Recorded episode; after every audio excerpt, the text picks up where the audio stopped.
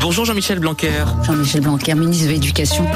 Loué soit Jean-Michel Blanquer, le ministre le plus en phase avec la jeunesse. L'école, c'est bon pour les enfants et ils ont besoin d'aller à l'école et nous avons tout fait pour qu'il en soit ainsi.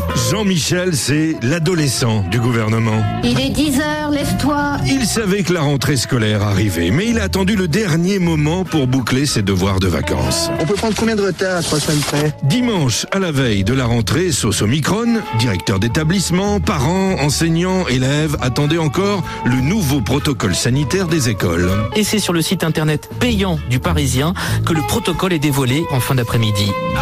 Eh ben, c'est pas trop tôt. Et là, tout le monde a fait remarquer à Jean-Michel que quand même, il avait un peu traîné. Et avec des, des annonces que vous avez faites la veille pour le lendemain, à la dernière minute. Les directeurs d'école ont difficilement caché leur joie. Eh bien, oui, puisque on, on commence pas à préparer l'organisation de l'école, nous, euh, à 17h le dimanche soir, la veille de la rentrée. Critiqué de toutes parts, Jean-Michel Blanquer ne se démonte pas.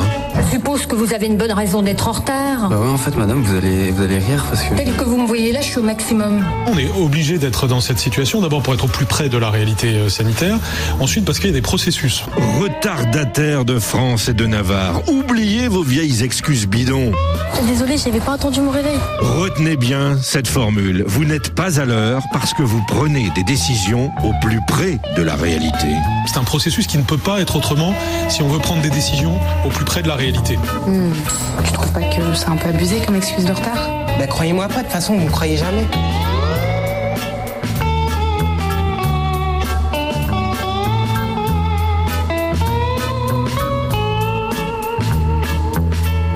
À Traînard, il est bientôt 7 heures. Mais qu'est-ce qu'ils ont tous On a le temps. Faut prendre son temps. Faut prendre le temps de prendre son temps. Comprends-tu